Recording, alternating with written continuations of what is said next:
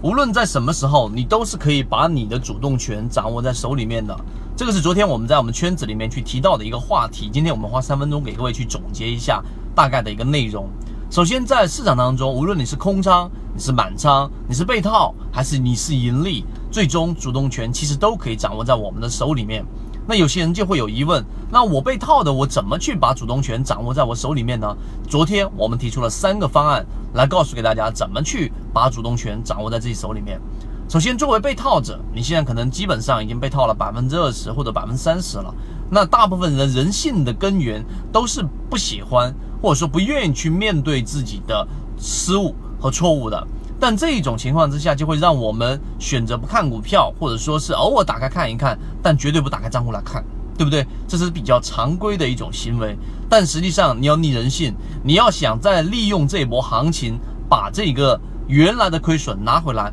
你需要去逆人性。那么好，我们来看一看，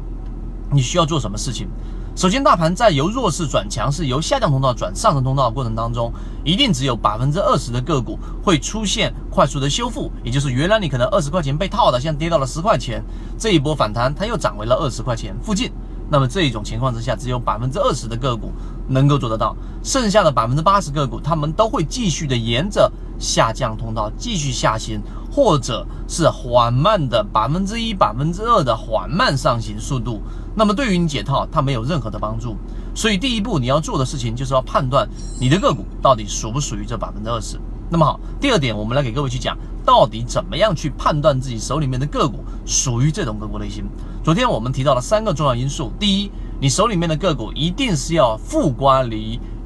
半年线一百二十一百二十日均线的负乖离值，大概是要去到百分之二十以上。啊，昨天我们定下来是百分之三十，就是负刮离百分之三十，也就是说你打开你的个股，然后你发现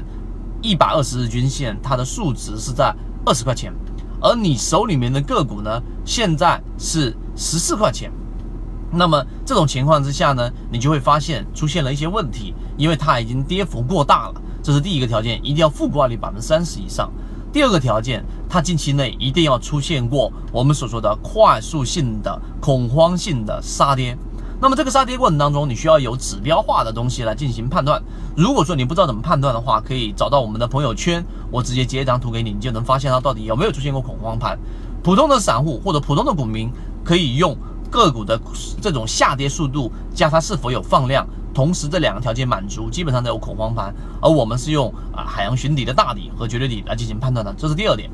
第三点，它出现了我们的负挂率百分之三十，它出现了恐慌盘，还不足以你去做补仓和做高抛低吸的这种操作。第三点，它一定要形成趋势上的反转，也就形成一个 B 点。如果这个 B 点形成之后，你可以进行第一次补仓。B 点之后反弹可能百分之三、百分之四左右之后的第一次回踩，回踩站稳了，再出现金叉，你再进行第二次补仓。经过这样的操作，用半仓的滚动方式，每次操作你都可以把你成本摊薄百分之四到百分之十左右的一个空间。这个是昨天我们详细去算过的。那么好了，那么这种三个条件如果都符合了，当你去做几次这样的操作的情况之下，你就有。一种可能性，就在大盘的第一次反弹过程当中，利用这第一次反弹的节奏，把你的亏损给它扭转回来。那么第二次反弹，市场启动的第二波，实际上安全性最高，那么你就可以去把握这波利润，跟所有前面空仓的人是站在同一起跑线的。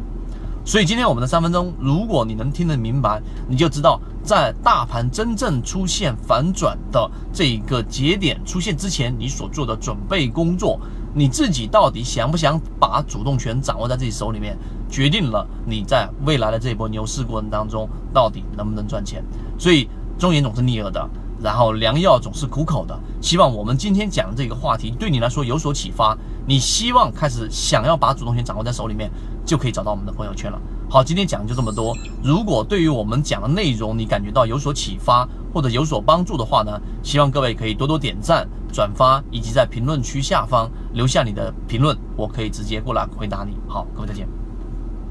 交易过程当中没有亏钱的股票，只有亏钱的操作。只有建立完整的交易系统，才能在股市里面真正的去做到盈利。可以直接在缠论专辑的简介找到我。